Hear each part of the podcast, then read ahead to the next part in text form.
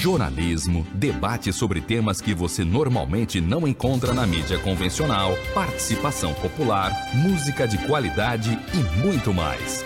Web Rádio Censura Livre, a voz da classe trabalhadora. Debate Livre.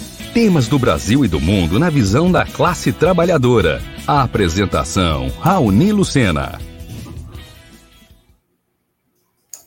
Olá, muito boa noite a todos. Está no ar mais um programa Debate Livre, aqui pela Web Rádio Censura Livre, a voz da classe trabalhadora.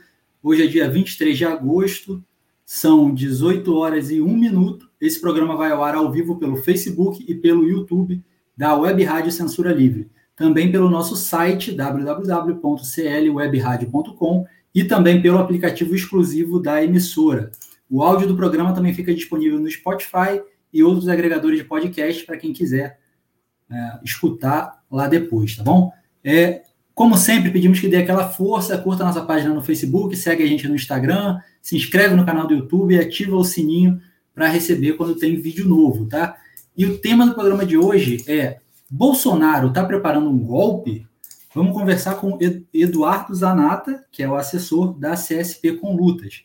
Lembrando que a Web Rádio Censura Livre precisa da sua ajuda para se manter. Se você quiser contribuir com a nossa emissora, você pode cadastrar uma doação através do nosso Pix, que é 32 954 696 000181, é o CNPJ aí, do Antônio de Pada Figueiredo, que é o jornalista responsável que cedeu o MEI uh, né, para a gente usar no Pix aqui da emissora, tá bom? Ou também você pode cadastrar na plataforma Apoia-se. Só ir lá na plataforma Apoia-se, procurar por CL Web Rádio e cadastrar lá a sua doação.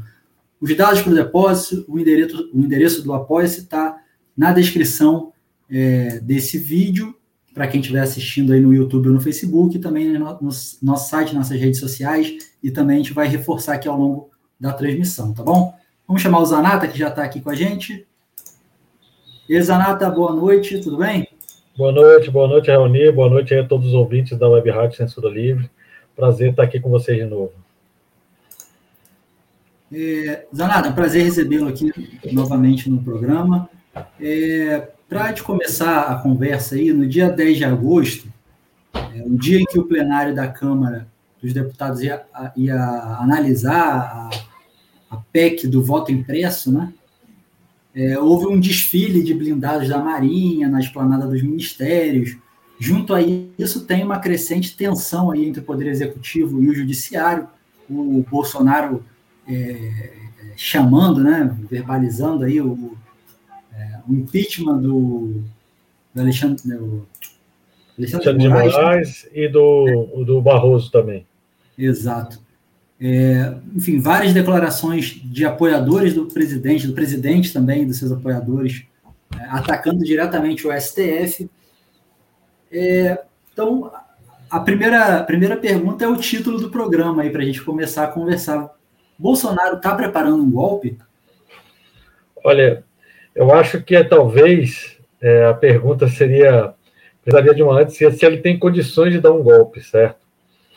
Então, porque obviamente, é, para quem acompanha é, o governo Bolsonaro e acompanha um pouco do que foi é, toda a perspectiva política de vida do Bolsonaro, sabe que ele é uma figura é, ligada aos setores mais reacionários, atrasados, saudosistas da ditadura militar, sempre defendeu essas ideias esdrúxulas, né? Alguns episódios, inclusive, pitorescos nesse sentido, né? As entrevistas em que ele ameaçava matar, inclusive, eu falava que, a, que era preciso instalar uma ditadura que que começar matando 30 mil, inclusive Fernando Henrique Cardoso. Então, não tenhamos, não tem dúvida nenhuma de que o Bolsonaro, se depender única e exclusivamente da sua vontade, ele, obviamente, aplicaria um golpe, instalaria um regime é, político de uma ditadura é, é, parecido com o que foi a ditadura militar, né, bastante apoiada dentro das forças militares. É, e não temos não temos dúvida de que de que essa essa seria a intenção dele, certo? É, a questão é se ele tem condições para isso. Essa é uma primeira avaliação que acaba sendo importante para discutir se ele de fato está preparando um golpe. Então, óbvio que as condições para que uma, um golpe militar seja vitorioso, eles exigem, em primeiro lugar, que ele tenha uma parte importante do apoio de uma população, não precisa ser majoritário, mas que seja significativa. Também é determinante que ele tenha uma parte é, é, do apoio importante, ou majoritário, nesse caso tem que ser um apoio majoritário, do grande empresariado, e também que isso seja uma política bem vista é, pelos grandes países imperialistas que dominam economicamente o Brasil, porque o Brasil é um país que tem uma independência política, jurídica, formal, mas economicamente é um país extremamente dependente é, dos Estados Unidos, da, dos países da Europa, né, é, inclusive da relação comercial com a China a partir das multinacionais e das estatais chinesas que têm uma parte importante de investimentos de multinacionais estrangeiras na, é, da China, né? Enfim, tudo isso é determinante para que ele tenha condições de, de consolidar uma ditadura política no Brasil amparada e apoiada dentro do regime militar, dentro do, das forças militares, né? Não só o Exército, a Aeronáutica, a Marinha, mas também no Brasil, que tem muita relevância, é, dentro do processo de, de organização da ordem pública e social, né, a repressão do Estado, né, diretamente, que são as polícias militares é, estaduais, né, as guardas civis municipais também, mas fundamentalmente as polícias militares são um corpo muito importante dentro da, da, da estrutura da estrutura de segurança pública brasileira, que é, é bastante determinante para que uma coisa dessa aconteça. E parece que hoje ele não reúne essas condições, né? Ele não reúne um apoio majoritário na população, pelo contrário, ele está sofrendo um processo de desgaste e de queda na sua popularidade bastante acentuado, né? Se você for comparar aí com o início da pandemia em 2020, ele não está conseguindo recuperar, é, pelo contrário, você tem cada vez mais estratos sociais, mais setores da população é, que repudiam o governo, que que, que desejam impeachment do governo e as mobilizações de rua que a gente teve nesses dois últimos meses são expressão importante de uma raiva popular que se, se, acumula contra o governo. Então, ele não tem esse um apoio popular massivo, é, apesar de ainda gozar é, de um apoio de um setor da sociedade que tende a existir, né, um setor bastante conservador e reacionário e que hoje está muito fechado com o governo tem uma base dentro, entre esses apoiadores que é mais fiel e mais ativa, mas é completamente suficiente para o tamanho do, do desafio que significa ele conseguir aplicar e ser vitorioso no golpe militar. O apoio da burguesia brasileira também está claramente é, é, é, demonstrado pelos, por inúmeros fatos que ele não tem o apoio majoritário da burguesia. Né? Isso se expressa tanto na, na posição que os parlamentares é, expressam é, de repúdio a essas tentativas e essas, e essas, essas declarações né, é, autoritárias do governo, as medidas que o STF tem desencadeado contra os apoiadores do governo, a gente viu aí nessa semana passada, Alexandre de Moraes incorporou o Sérgio Reis e mais uma quantidade de apoiadores do Bolsonaro que estão é, chamando esse ato aqui em Brasília para o dia 7 de setembro, também nos estados, né, mas com ato central aqui no 7 de setembro. Uma série de medidas de busca e apreensão e interditos proibitórios, né, o Sérgio Reis e uma série de ativistas que estavam publicamente na, na organização desse ato, é, estão proibidos de, na prática, chegar na esplanada dos ministérios ou se aproximar do STF ou dos ministros do STF, correndo risco de prisão, inclusive dependendo da posição que eles vão adotar diante das medidas que estão é, que, que, eles vão adotar, né, depois dessa decisão do Alexandre Moraes, enfim.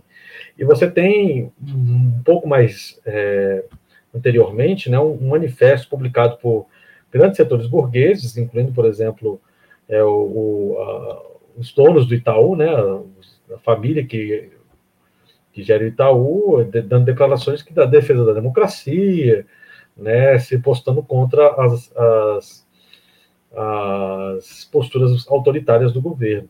Então, ele, acho que todos esses elementos, internacionalmente, não é a política do Biden, um processo de, de golpe militar, menos ainda agora, diante da, da repercussão e da situação que o, que o, o Biden está colocado os Estados Unidos em função da, da saída do Afeganistão e do, do retorno dos talibãs ao poder no, do, de todo o Afeganistão, né? É, por assim dizer. Então, muito menos deles é uma perspectiva, um golpe militar, que pode criar uma instabilidade política muito grande no momento em que você tem um crescimento da economia mundial ainda muito frágil, em que a pandemia não foi superada, e que, obviamente, qualquer cenário de instabilidade política que num país que tem a dimensão econômica que tem o Brasil, apesar de ser um país dominado é, economicamente, óbvio, por isso, também politicamente, pelas grandes potências é, imperialistas do mundo, é, para toda a economia global e principalmente para a economia para a economia da América do Sul, né? Então não é a perspectiva. Agora o Bolsonaro continua tendo uma série de, de atitudes autoritárias. Na semana passada ele deu entrada e formalizou, né, pedidos de impeachment do Alexandre de Moraes e do Luiz Barroso, que são dois ministros do STF. É, o Luiz Barroso, que também é o ministro do presidente do TSE, né, em função da postura que o Barroso assumiu contra a, a, a, posição do Bolsonaro do voto impresso, auditável, que passou a ser tema recorrente né, dentro do, do, do, dos discursos do Bolsonaro, dizendo que tem uma fraude preparada, que já disse que a eleição de 2018 em que ele se elegeu foi fraudada, ele teria sido eleito no primeiro turno. E agora repete que existe uma fraude sendo preparada, que o voto, o voto impresso, em teoria auditável, né, como se as urnas não fossem, enfim, assim, é, garantiria e impediria essa fraude, porque qualquer resultado eleitoral que não seja a sua própria eleição, na opinião do, do, Bolsonaro, é uma fraude. Então ele continua com esses discursos, essa medida de entrar com impeachment dos dois ministros do STF, também uma afronta direta à instituição que nesse momento está aplicando duros golpes para tentar impedir ou conter o Bolsonaro, né? É, e, obviamente, ele falou, inclusive, em várias declarações, que talvez a saída esteja por fora da Constituição, dando é, indiretas, não tão indiretas assim, né? De que se ele não conseguir fazer exatamente tudo o que ele quer, é, e se o Congresso não aprovar tudo o que ele quer, ele vai ele vai tentar um golpe coisa que o valha, né? Então, essas declarações recentes dele, obviamente, fazem levantar essa pergunta: ele está preparando um golpe?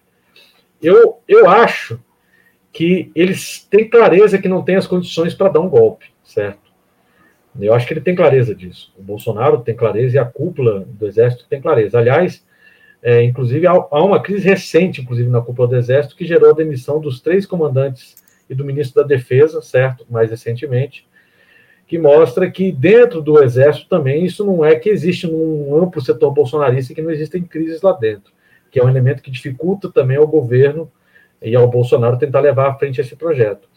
Mas essas medidas têm a ver, em primeiro lugar, responde ao anseio da sua base mais fiel, certo? Então tem uma base muito fiel ao bolsonarismo que se sente representado e quer que ele tenha esse tipo de discurso, e ele tem clareza que é preciso manter essa base ativa politicamente como parte fundamental de tentar reverter o seu desgaste e como uma maneira de se postar e manter um, um, um mínimo para poder disputar o processo é, presidencial né, do ano que vem, que ele, o Senado não é favorável ao governo, como as pesquisas indicam.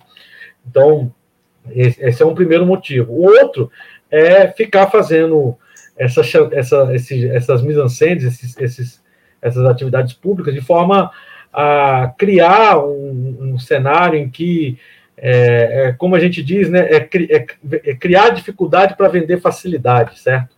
Então, como ele vê que uma parte do seu projeto e das suas propostas não estão conseguindo a adesão que ele queria, é, mesmo de um setor do Congresso Nacional, né, a pauta econômica existe um consenso muito grande, mas em relação a outros temas, ele não tem conseguido levar à frente com a mesma é, com o mesmo ímpeto que ele queria, ele acaba criando também esses mecanismos que para poder ficar negociando, enfim, né, criando dificuldade para tentar vender facilidade. Eu acho que tem muito mais a ver com isso nesse momento do que realmente uma preparação de um golpe.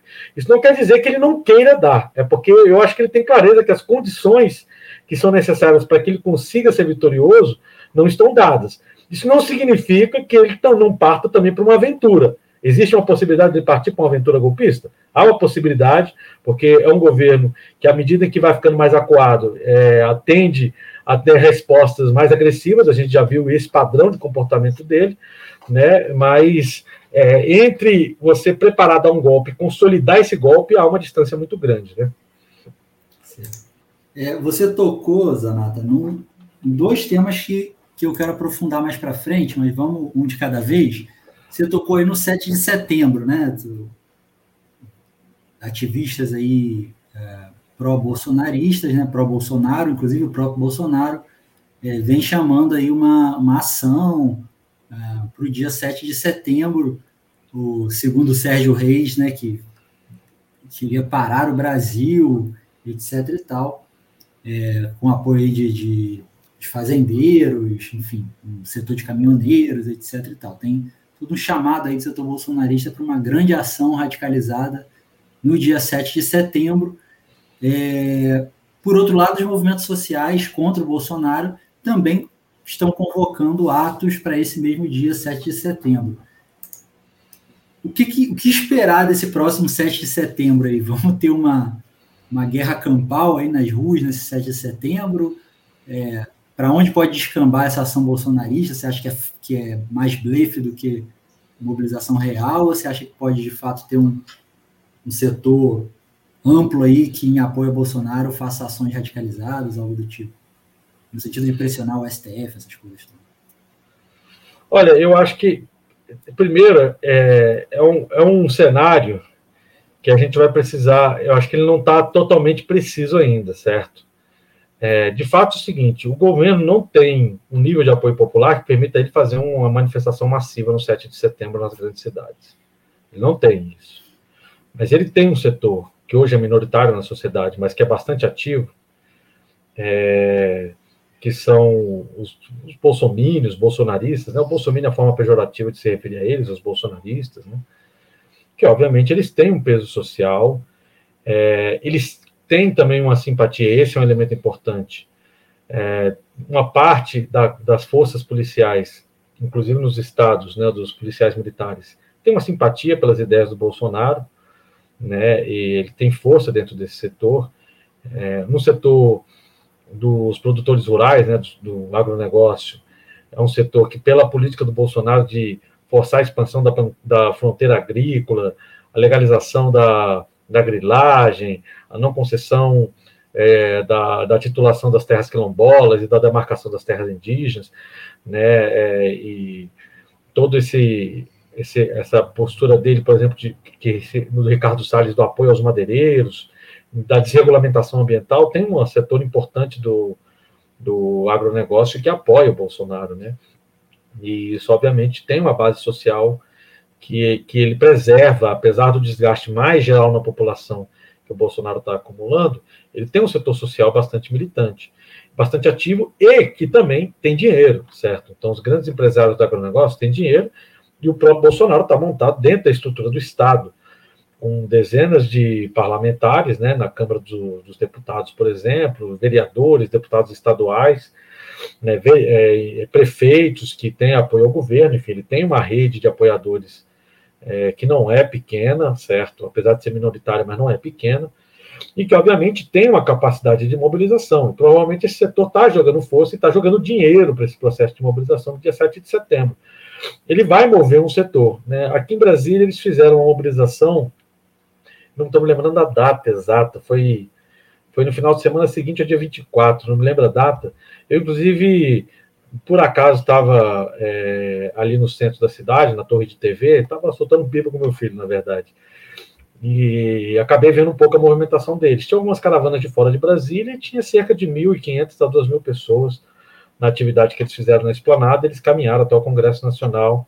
É, basicamente, foi essa movimentação. Eu acho que eles têm potencial de reproduzir, por exemplo, aqui em Brasília, um processo de mobilização talvez um pouco maior do que esse certo? É, até porque a perspectiva deles é tentar fazer um ato mais forte em Brasília, devem trazer caravanas de outros estados, deve ter um setor aí de empresas é, de transporte e, e, e, do agronegócio que vai provavelmente patrocinar caminhões para virem à cidade, certo? É, tem um setor dos caminhoneiros que ainda apoia o Bolsonaro, que vai provavelmente ter financiamento, é muito minoritário esse setor dos caminhoneiros, né? Pelo contrário, os, os caminhoneiros têm, têm se desgastado, têm sofrido uma resistência grande ao governo em função do fato de que ele não está avançando na pauta econômica da categoria, né?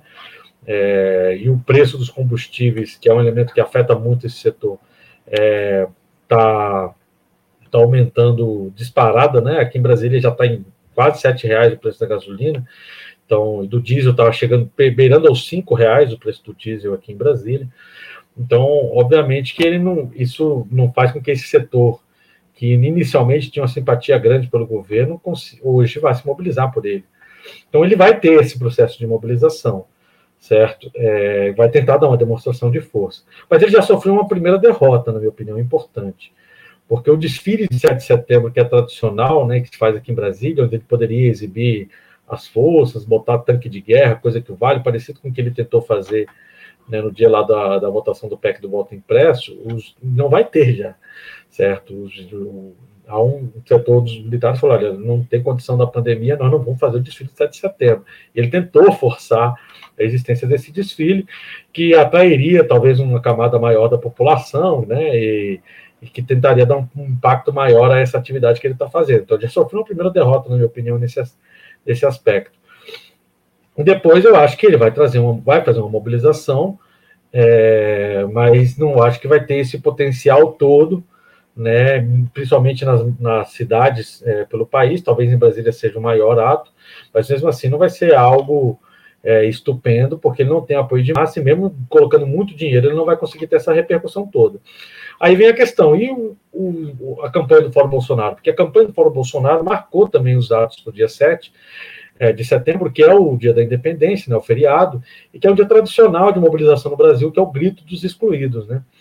Então, aqui em Brasília vai ter, vai ter uma reunião hoje, inclusive, para poder discutir um pouco desse formato, dessa atividade, que é, normalmente a gente fazia na esplanada, paralelo ao, ao desfile militar, né, se concentrando numa região um pouco, um pouco mais, um pouco distante do desfile, né, e, mas aí está uma, toda uma questão agora sobre como vamos fazer esse ato. Em São Paulo, a Avenida Paulista já está uma disputa, já tem inclusive ação na justiça para garantir que o movimento Fora Bolsonaro possa fazer o ato é, na Avenida Paulista, né? É, porque também está se marcando um ato lá dos bolsonaristas. Então, isso ainda a gente não sabe como vai ser os desdobramentos. Eu acho que é, é, é, talvez é, qualquer previsão que eu faça aqui, ela corre o risco de, de cair, eu de cair num, num erro, né, por assim dizer. É, mas me parece que os atos do Fora Bolsonaro vão, vão se manter, não sei ainda o incógnito se eles vão manter a mesma força que tiveram no, no último, que é o dia 24 de julho, né? É, mas é um, é um ato que vai movimentar uma parte expressiva do setor que hoje está contra o governo, então tende a ter expressividade nas capitais, é, na minha opinião, maior do que os atos do Bolsonaro, tal, talvez em Brasília, o mesmo tamanho, ou um pouco menor, enfim, é, porque como aqui é um lugar onde eles estão concentrando boa parte da movimentação deles, talvez tenha esse impacto aqui no DF, mas de maneira geral são atos que tendem a ser maiores, né, do que o, o, governo Bolsonaro, até pelas forças que acumulou e pelo, e pelo fato de que consegue é, atrair uma parte da população que hoje majoritariamente é contra o governo, né, mesmo que ainda não sejam atos muito massivos, né, e, e eu não sei se vai desenvolver batalhas campais. Eu, eu acho que o risco existe, certo? Aqui em Brasília vai abrir uma disputa sobre o uso da esplanada dos ministérios, por exemplo, como já está acontecendo na Avenida Paulista. E pode ser que haja provocações, certo? Principalmente dos bolsonaristas, entende? E isso acho que reforça, inclusive, um elemento importante para a gente pensar que são os operativos de, de autodefesa e de, da militância nessa, nessa atividade do dia 7 de setembro, porque uma parte dessa ordem de bolsonaristas é um setor bastante agressivo, violento, né? É, alguns deles, inclusive, têm uma fixação e obsessão por armas, andam, gostam de andar armados, têm licença para porte de armas, né? E podem querer fazer uma provocação ou outra, um setor mais exaltado é, querer fazer algum tipo de ação mais radicalizada nesse sentido. Mas eu acho que eles vão ter dificuldade de, por exemplo, ocupar o STF, eu acho que está fora de cogitação, não vão conseguir fazer isso, certo? Eu acho que tem um setor do movimento tem clareza que se eles fizerem isso, eles correm risco de acelerar o processo de crise e impeachment do Bolsonaro, certo? Porque fazer isso é para você dar o um golpe, é para você tomar o poder. Fazer uma, uma ação como essa, né, apoiada diretamente pelo governo, e depois você não conseguir dar um golpe militar, é, é uma provocação muito extrema para você ser feita de forma tão banal assim. Agora, pode ser que um outro setor tente fazer isso? É possível. Algum outro setor pode tentar, por exemplo, ocupar o Congresso Nacional em Brasília? Pode tentar, entendeu? Do bolsonarismo. Eu acho que a direção majoritária deles não quer, não quer isso, certo? São ameaças, mas eles querem dar uma demonstração de força popular, essencialmente. Obviamente, tem que dialogar com essa base mais radicalizada, que é que eles querem mover que tem condições de se mover para essa atividade que o Bolsonaro está tentando fazer, certo? É, agradecer aqui algumas pessoas que estão é, acompanhando nossa transmissão pelo Facebook, pelo YouTube também, então, e já deram o joinha aí, já curtiram comentaram. Antônio de Pada Figueiredo, Leia Pires da Cunha, Rogério Lima, Dirley Santos, Nelson de Saquarema. Obrigado aí. O Nelson entra sempre com esse login de Caio, mas é o Nelson. Ele, ele, ele afirma que é o Nelson.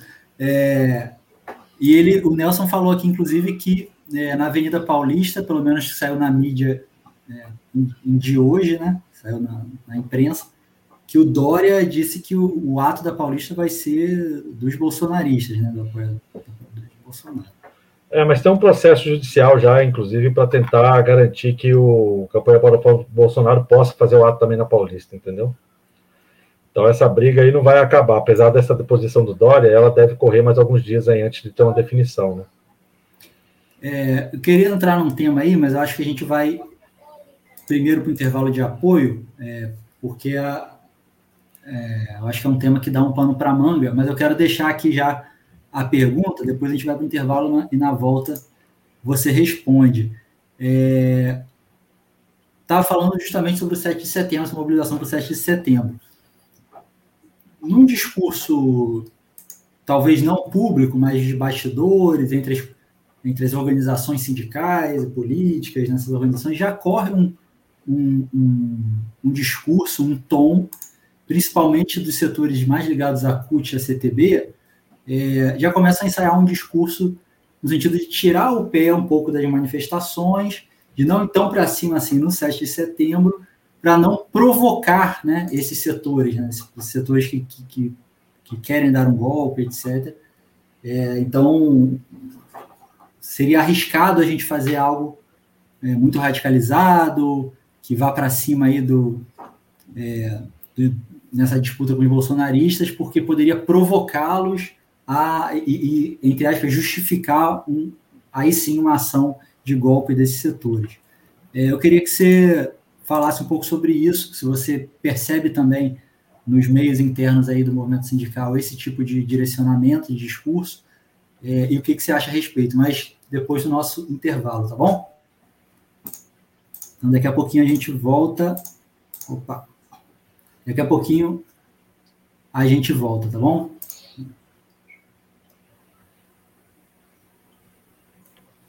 Para manter o projeto da Web Rádio Censura Livre de uma mídia alternativa, buscamos apoio financeiro mensal ou doações regulares dos ouvintes, de amigos e parceiros já que não recebemos recursos de grandes empresas, políticos ou partidos.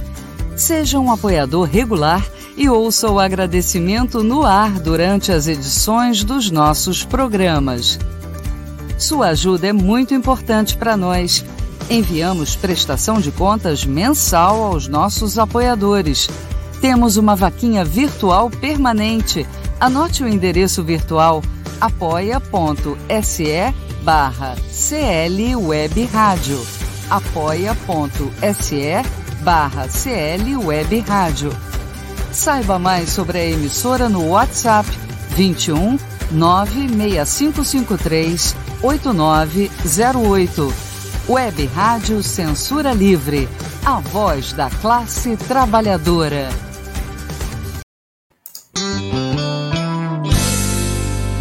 Meu Brasil grande país de um povo forte que merece ser feliz.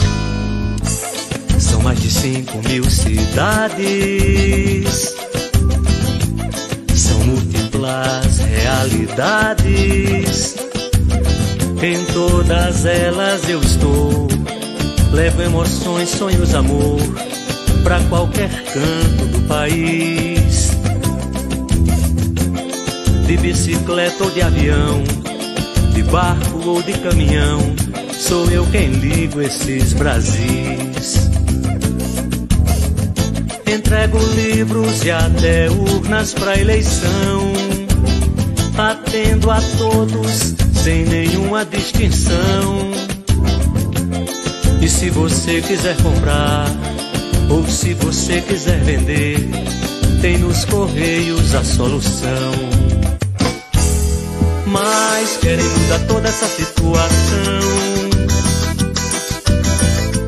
e prejudicar toda a população.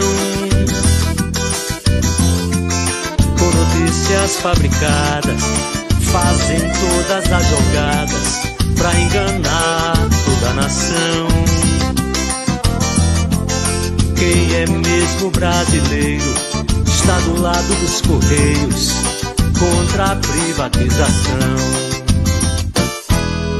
Eu sou brasileiro, com orgulho sou Correios, sou amor.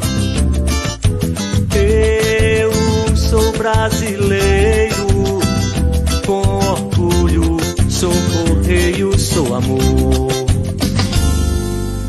meu Brasil.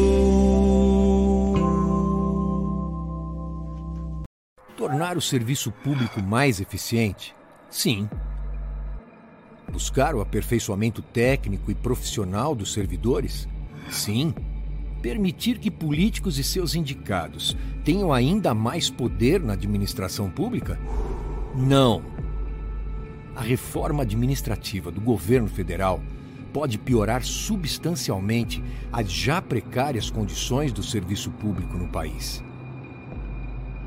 Leia, informe-se. Depois pode ser muito tarde para voltar atrás. Acesse nãoapec32.com.br e veja o posicionamento de cada parlamentar. Reforma administrativa. Presente de grego para os brasileiros. Jornalismo, debate sobre temas que você normalmente não encontra na mídia convencional, participação popular, música de qualidade e muito mais. Web Rádio Censura Livre, a voz da classe trabalhadora. Debate Livre. Temas do Brasil e do mundo na visão da classe trabalhadora. A apresentação, Raoni Lucena.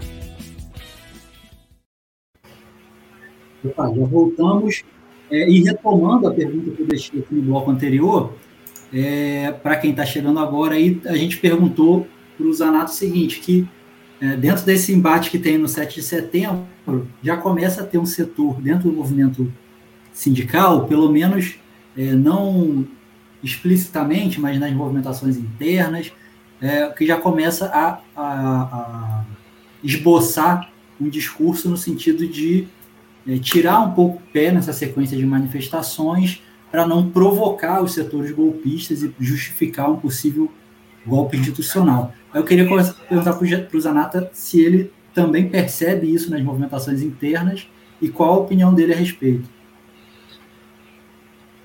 Ô, Raoni, é, eu acho que esse é, de fato, uma questão muito importante para a gente discutir no movimento, porque tem a ver, em primeiro lugar, é, sobre a resposta que os trabalhadores vão dar em relação ao governo Bolsonaro, especialmente do, diante do fato de que a política do governo é, de fato, é, espremer a classe para arrancar tudo que ela pode para garantir o lucro dos grandes empresários, certo?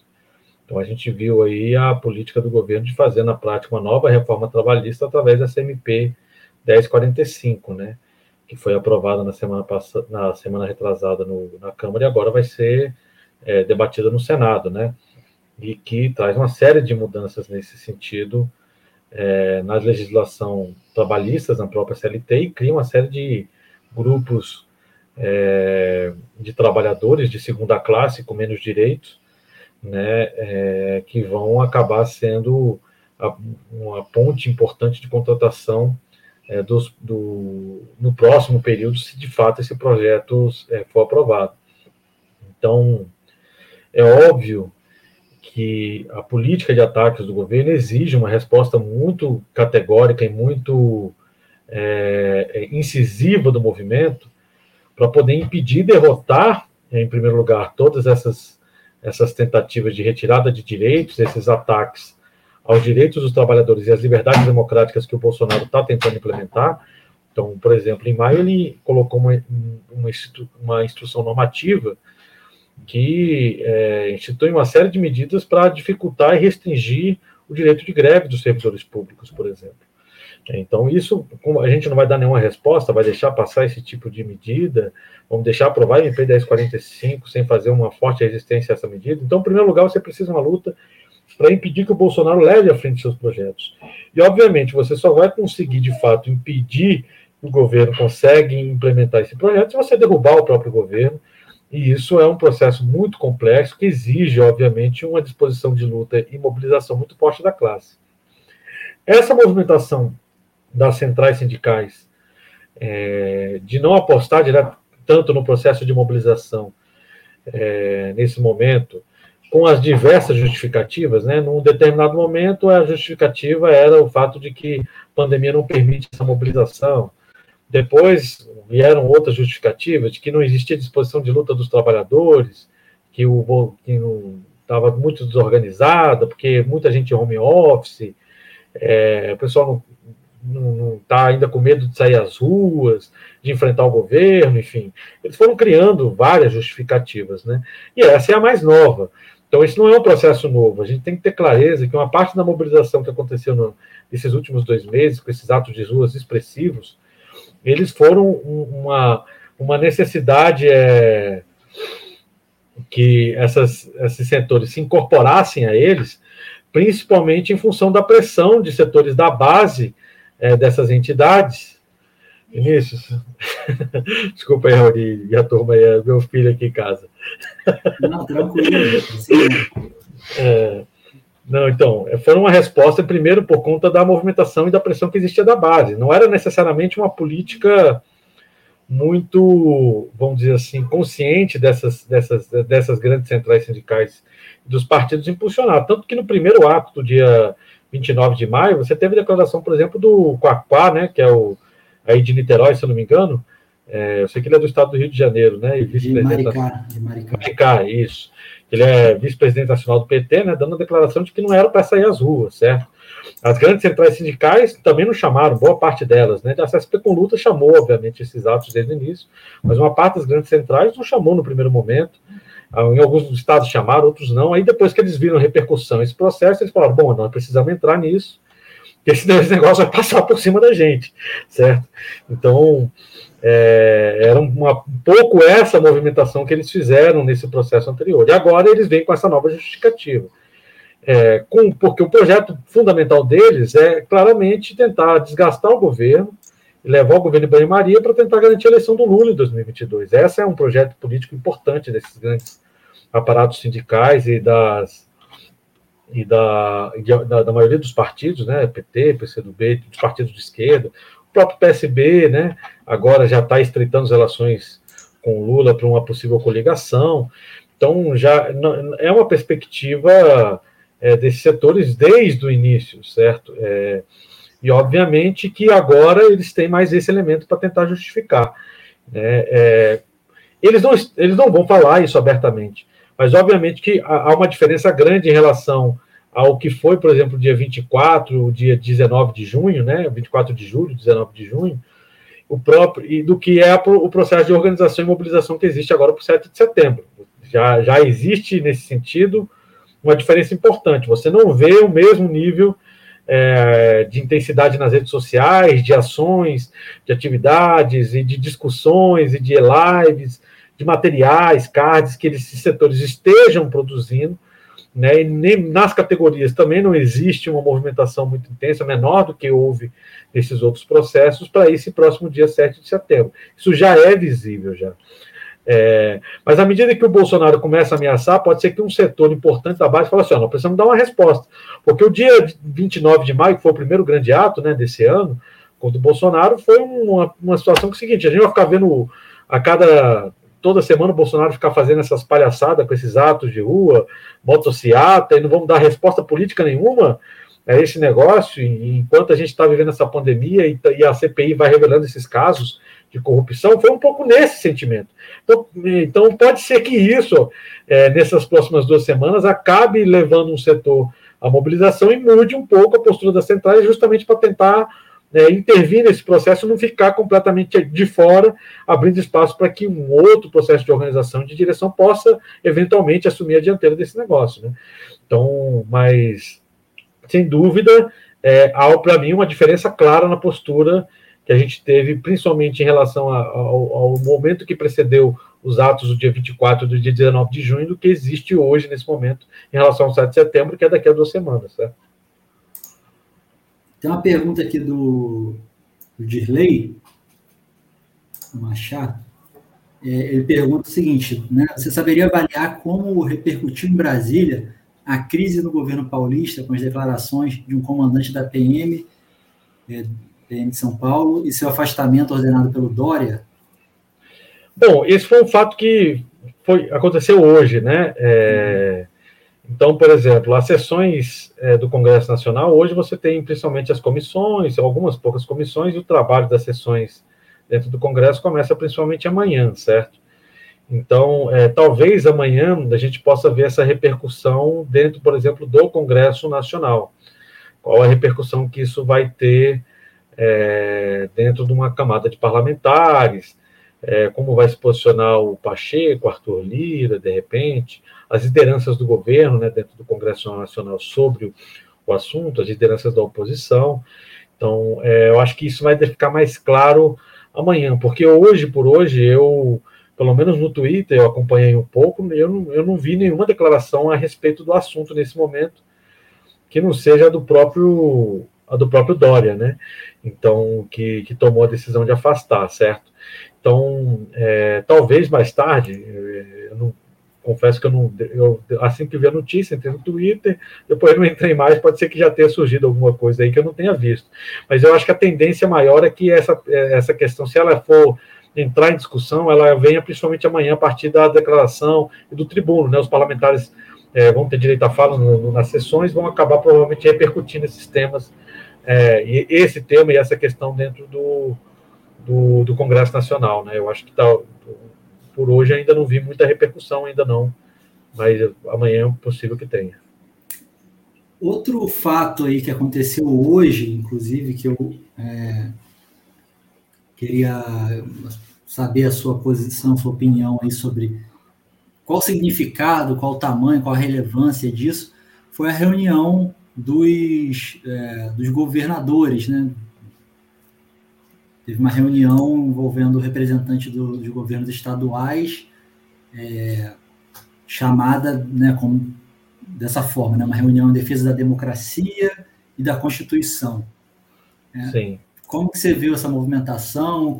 Qual que é o peso que isso tem aí né, em aumentar essa pressão sobre o Bolsonaro, esse conflito institucional? Olha, eu acho que essa, essa reunião dentro da esfera da superestrutura, da, da relação das instituições do Estado, ela tem uma importância, certo? Em primeiro lugar, porque ela, obviamente, foi uma movimentação que veio dos governadores que são mais refratários ao governo, mas ela acabou envolvendo alguns setores é, que, se não são propriamente assim os bolsonaristas é, militantes que a gente conhece, né, mas que são setores que têm dialogado e têm conversa com o governo, como, por exemplo, o Ibanez Rocha, que é o governador do DF. Né, o Bolsonaro, acho que faz umas duas semanas, dentro da declaração, ah, porque aqui é o nosso governo, o Ibanez diz também que gosta muito do Bolsonaro, enfim, é um aliado importante do, do Bolsonaro, o, o Ibanez Rocha aqui em Brasília, e ele participou dessa reunião, né, é, que foi chamada por esses setores, tanto de os deputados, eu não gosto muito de usar esse termo de esquerda, porque esses governadores estão implementando uma política completamente neoliberal, né? Mas vamos usar assim para diferenciar, né? Os governadores do, do setor mais à esquerda, né?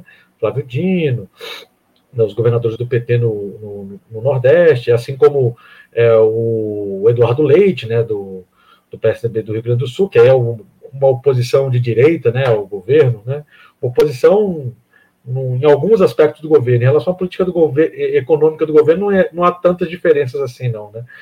E envolve uma figura como o Ibanez Rocha, que é um considerado um aliado do governo Bolsonaro.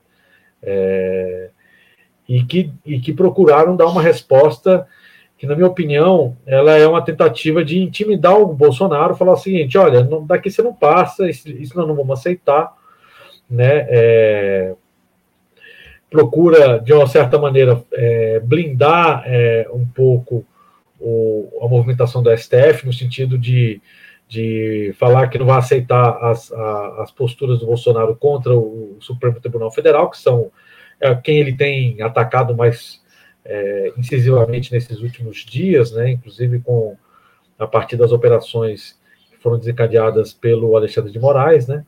E com o próprio pedido de impeachment, que a gente já comentou aqui um pouco antes na nossa, na nossa live, né? Então, é, é, uma, é uma tentativa, por assim dizer, na minha opinião, não de enfrentar o governo, ou de derrubar o governo, ou de tentar levar adiante um processo de retirada do Bolsonaro, mas o sentido de tentar criar limites ao Bolsonaro, de tentar dar uma demonstração de, de força para que ele procure respeitar alguns limites do funcionamento das instituições e tentar distensionar essas relações, porque o interesse desses governadores também é tentar é, resolver a situação da crise sanitária e econômica. Não, econômica no sentido do, da situação da classe, não tanto da situação da burguesia que está tá ganhando e está aumentando seu, suas riquezas nessa pandemia, né? É, mas querem resolver essa situação é, em alguma medida, até para poder se gabaritarem para os processos eleitorais do ano que vem, né? então tem repercussão para os projetos pessoais desses setores, além do que uma estabilidade política garante um ambiente é, de negócios para a burguesia mais controlado, mais estável, com mais previsibilidade, né, no marco da anarquia do capitalismo, mas com algum grau de previsibilidade, é, que permita a eles tentarem é, levar adiante tanto o processo de ajuste fiscal e de retirada de direitos da classe, como tão, são as várias medidas que estão sendo discutidas no Congresso Nacional, quanto você tentar melhorar a situação sanitária do país, que permita uma abertura cada vez maior da economia e o funcionamento melhor dos negócios dos grandes setores capitalistas. Então, esse é o interesse desses governadores nessa movimentação. Não é uma movimentação para derrubar o, Bolsonaro, mas no sentido de tentar dar uma demonstração de força, de apoio ao Congresso Nacional, ao STF nesse momento, para é, mostrar que o Bolsonaro não vai ter o apoio desses governadores para essas tentativas né, é, golpistas ou essas medidas autoritárias, no sentido de que o governo se discipline e procure levar adiante aquilo que é o interesse dos grandes empresários do, do Brasil e do, de fora do país, que é levar o pacote de ajuste econômico adiante, certo? E garantir o, esse ambiente de estabilidade é, política para fazer crescer o negócio dos grandes empresários do país. Eu acho que é esse é o significado fundamental dessa movimentação dos governadores, certo? Eu queria fazer uma pergunta agora. Você, lá no início do, do da nossa conversa, você é, comentou aí da, é, dos, dos, mandatos de, de busca, de, de, até de prisão, é, que tem ocorrido aí com alguns apoiadores de Bolsonaro, que tem chamado, é, é, tem feito é, críticas, chamado um embate com o STF, né? questionado a, a instituição, etc. É, o caso mais notório e famosinho aí é o do Sérgio Reis, né? E agora tem o Batoré também, né? De quem? Aquele comediante da Praça Nossa, Batoré, também nem fez sabendo, é, Nem estava sabendo desse. É. Mas, assim, é, a, a, pergunta que eu quero fazer, um pouco o papel de advogado do diabo aqui, evidentemente, nós que somos vinculados a movimentos sociais, que temos uma uma posição é, política de esquerda, a gente sempre fica feliz em ver o pessoal da extrema-direita se dando mal. Mas, por outro lado, se a gente pensar nas argumentações, tanto jurídicas quanto políticas, que levam a esses mandatos, a esses processos, não é um pouco preocupante para é, os movimentos sociais, especialmente para os socialistas, porque a argumentação central é o seguinte: você pode criticar as pessoas mas nunca atacar as instituições ou a Constituição. Sendo que não é exatamente isso que, que, que demarca, né, uma das coisas que demarca uma atuação é, dos socialistas, por exemplo, que questionar exatamente essas instituições. Então, é, eu digo no sentido, exaltar esse tipo de ação não é uma coisa que pode é, se voltar contra os próprios movimentos sociais, as próprias organizações políticas de esquerda? Olha, eu acho que esse é um debate muito importante para se fazer, certo? A priori, é isso. Normalmente, essa situação do Sérgio Reis, você vê muita gente tratando isso com os memes, enfim, né? É, não, eu não vi, pelo menos, nenhuma nota efusiva nem do PSOL, nem do PT. É, PSTU também não soltou fazendo a defesa da prisão né, do Sérgio Reis, ou coisa que vale nesse momento, né, especificamente para esse caso, teve basicamente uma posição do PCO, né, que faz, faz justamente essa, essa discussão que você levanta, que, na verdade, é, com, sobre o manto de prender esses caras que ameaçam o STF, você tem uma, na verdade, é, um, é uma ameaça à liberdade de expressão de maneira geral, que pode ser usada contra os movimentos sociais. Bom, na prática, isso já existe nos movimentos sociais, certo? É, então, a gente viu aí a prisão do Galo mais recentemente, certo? É, durou 14 dias. É, você tem um caso agora, inclusive, da é, envolvendo a CSP com lutas lá em Araraquara, uma das manifestações do dia 24, a utilização do carro de som, estão tentando enquadrar uma parte lá dos ativistas que participaram dessa atividade, inclusive um ativista da CSP com lutas, dentro da Lei de Segurança Nacional, né, que é um debate também interessante para a gente fazer, né, com essa aprovação dessa nova lei, que ainda não foi sancionada por Bolsonaro. Enfim, então, historicamente, os movimentos sociais sempre foram taxados como organização criminosa, sempre foram, historicamente, foram enquadrados dentro da Lei de Segurança Nacional por conspiração contra o Estado, contra as instituições do Estado. Isso não é propriamente um elemento novo assim para os movimentos sociais. E aí a questão, essa, essas medidas contra Sérgio Reis, contra esses setores, pode significar em alguma medida um risco é maior pra, de, de, da utilização desses mecanismos de repressão ao, aos movimentos sociais? Olha, eu acho sinceramente é, que não que não, não vai alterar. O que significa que não vai alterar? Que eles vão continuar usando como eles já usam isso contra o movimento, de maneira geral.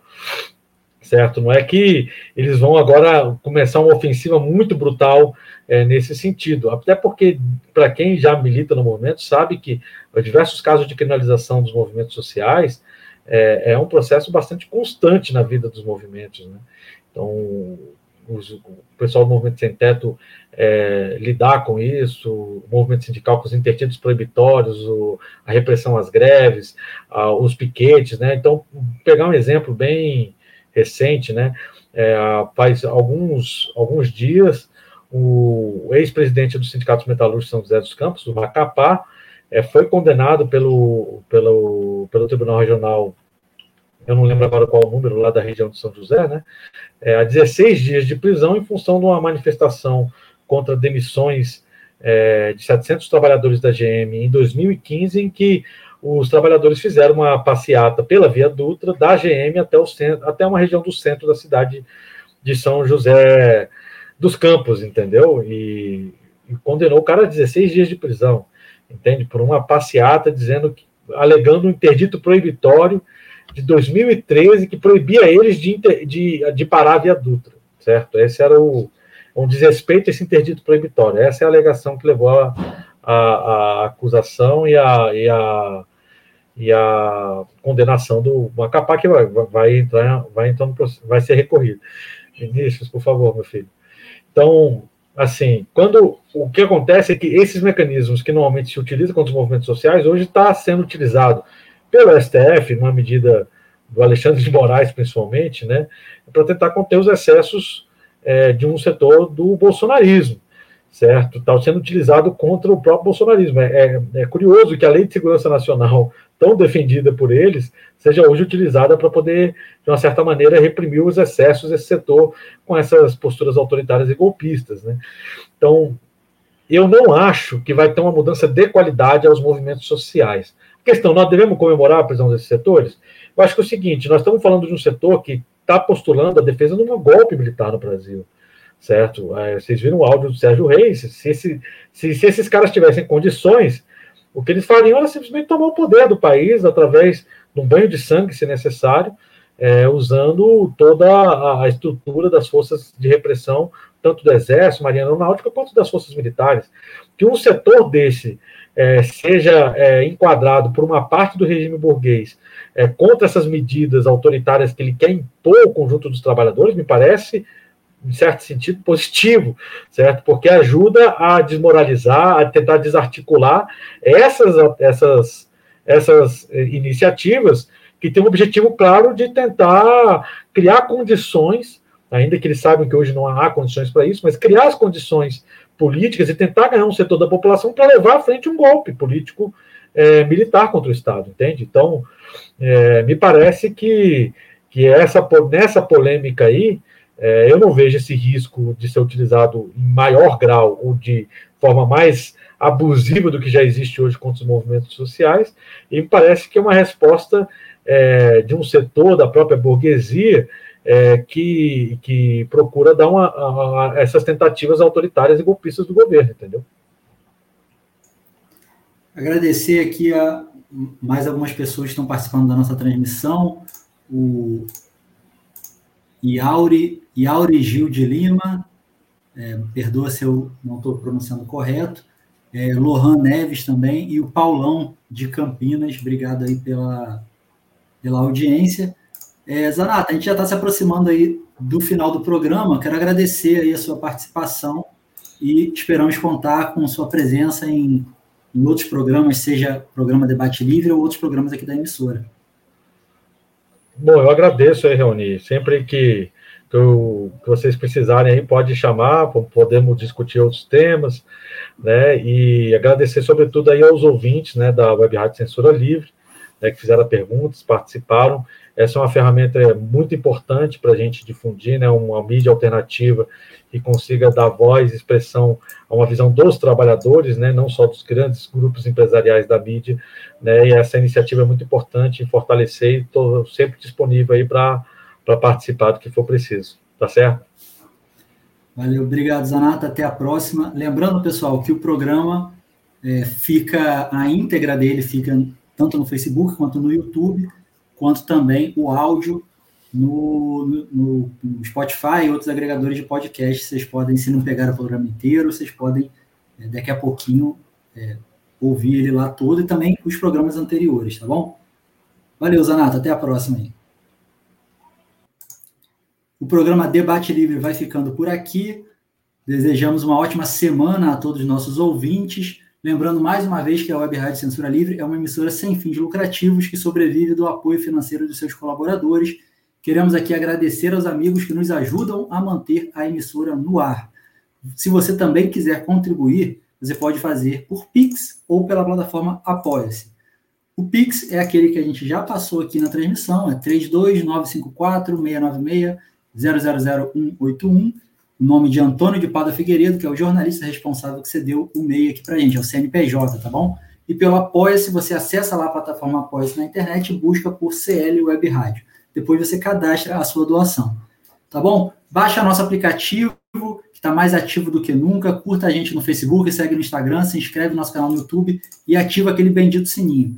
Ah, procura a gente no Spotify também. O programa vai ao ar ao vivo às segundas-feiras, das 18 às 19 horas, pelo Facebook, YouTube, site e aplicativo da Web Rádio Censura Livre. Se cuidem e até semana que vem.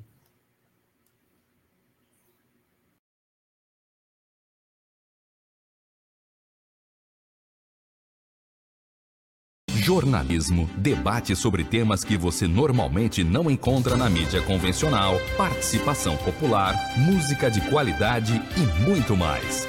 Web Rádio Censura Livre, a voz da classe trabalhadora. Debate Livre. Temas do Brasil e do mundo na visão da classe trabalhadora. A apresentação: Raoni Lucena.